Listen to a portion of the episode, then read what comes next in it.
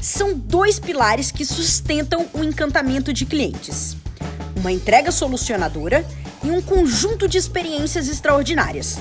Aqui nesse podcast, eu, Yas Martins, te ofereço estratégias, ferramentas e dicas importantes para te ajudar nessa jornada de encantar o seu cliente todos os dias. Seja muito bem-vindo ao We Love You Cast.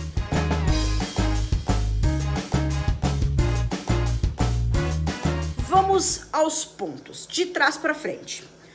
1% dos clientes não voltam nas empresas por motivo de falência.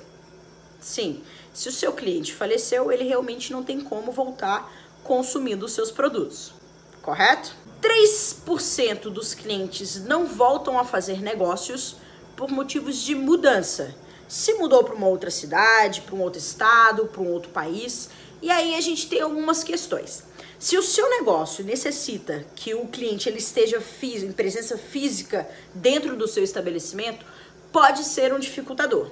Mas se o seu negócio ele tem possibilidades de alcançar pessoas de diferentes locais ao mesmo tempo, por exemplo, os, os negócios digitais, você já tem aí uma saída, certo? De qualquer maneira, sendo ele digital ou sendo ele de uma necessidade presencial do cliente, a regra para mim vale a mesma. Manter o relacionamento com seu cliente.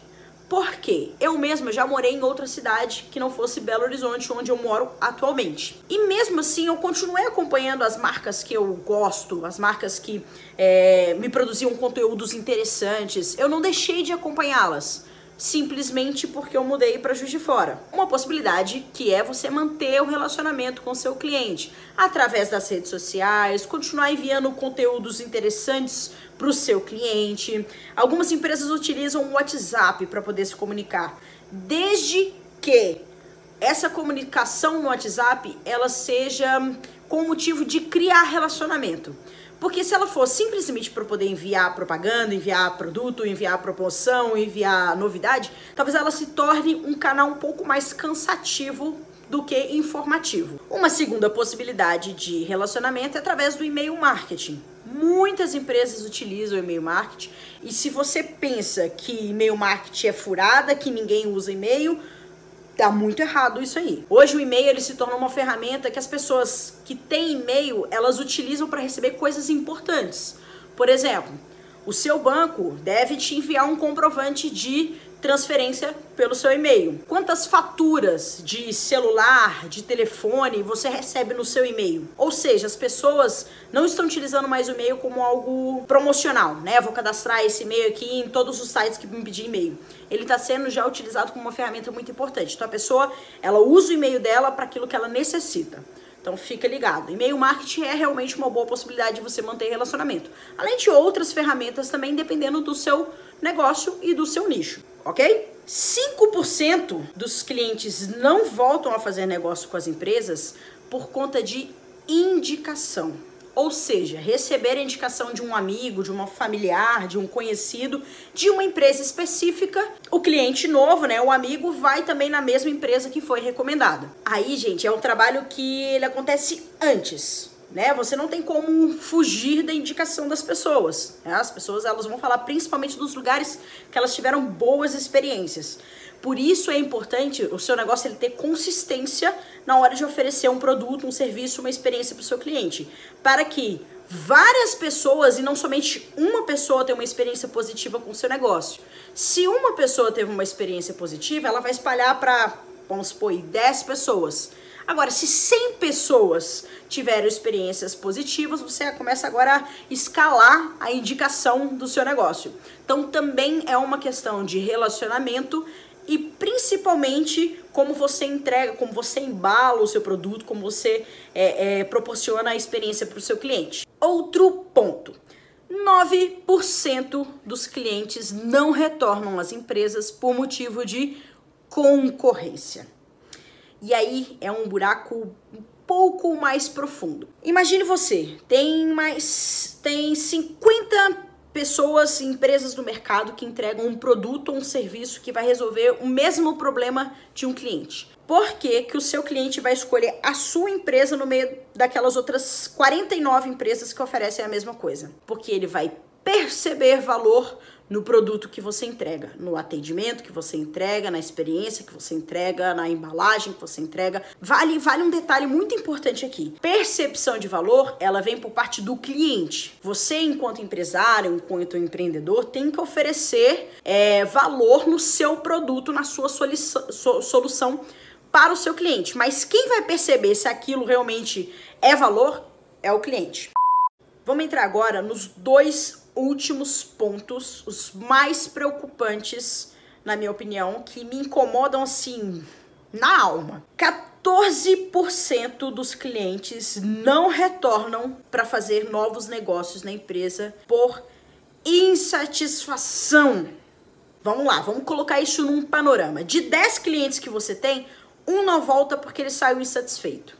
Insatisfeito com o seu produto, insatisfeito com o seu serviço, insatisfeito com a sua loja, insatisfeito com o seu atendimento, insatisfeito com a sua equipe, insatisfeito por qualquer motivo que seja. Lembrando que a percepção é do cliente. A obrigação do empreendedor e do empresário é oferecer o melhor para aquele cliente. O que, que é que a gente precisa fazer para reverter isso? O primeiro ponto que eu coloco é tentar entender onde esse cliente ou esses clientes estão insatisfeitos. Porque às vezes você tem um produto muito bom que resolve um problema, um estabelecimento, uma loja maravilhosa ou um site maravilhoso, mas que o atendimento não tá legal. Ou você oferece um atendimento maravilhoso, uma loja linda, um site maravilhoso, mas o produto na hora de entregar não foi legal. Algum ponto deixou esse cliente insatisfeito. Então a gente precisa primeiro achar onde está essa satisfação. E aí entra várias, entram várias pesquisas, vários uh, índices e formas de você fazer o levantamento sobre a insatisfação do cliente e onde a sua empresa está errando, que é o principal. A partir do momento que você localizou onde está sendo o foco de insatisfação do cliente, você consegue reverter. Então, o primeiro passo para reverter é realmente saber onde você está errando. E aí, a partir disso, medidas vão ser tomadas dependendo da gravidade e do tipo de problema. Vamos agora ao último ponto. Gente, isso é gritante, é gritante. Nós estamos falando de 1% de morte, 3% de mudança, 9% de concorrência, 14% de, é, é, de insatisfação. E agora eu tô falando de 68%. 68%, vamos voltar ao exemplo. Se você tem 10 clientes, significa que aproximadamente 7 deles não voltam a fazer negócio com você por indiferença. Gente, isso é muito sério para você que tem um negócio. Porque a indiferença significa ir em tratamento do cliente. O seu atendimento é indiferente, o seu vendedor pode ser indiferente, o dono pode ser indiferente, o faxineiro pode ser indiferente.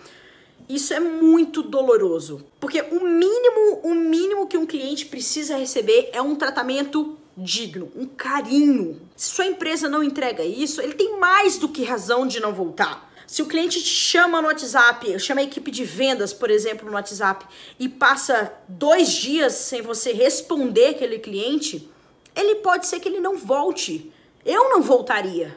É, eu até direciono para minha equipe é, que responda no máximo, no máximo em 24 horas. Às vezes, realmente, você recebeu uma mensagem na manhã, e aí à tarde, manhã e tarde, você ficou em reuniões, em atendimentos, e realmente você só conseguia responder à noite que você responda à noite. Explique. Olha, eu peço desculpas pela demora da resposta, é, realmente estive em alguns compromissos, mas tananana, resolve o problema, ou se coloca à disposição, ou promete que você vai ligar melhor ainda, fala que você vai ligar para a pessoa na manhã e liga para a pessoa na manhã do dia seguinte. Cara, não deixa o seu cliente indiferente, não deixa que ele seja tratado como mais um cliente. Ele tem que ser especial. Esse foi mais um episódio do We Love You Cast. Se você gostou, já fica pro próximo.